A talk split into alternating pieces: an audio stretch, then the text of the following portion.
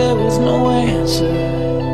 And now I know my heart is a ghost town.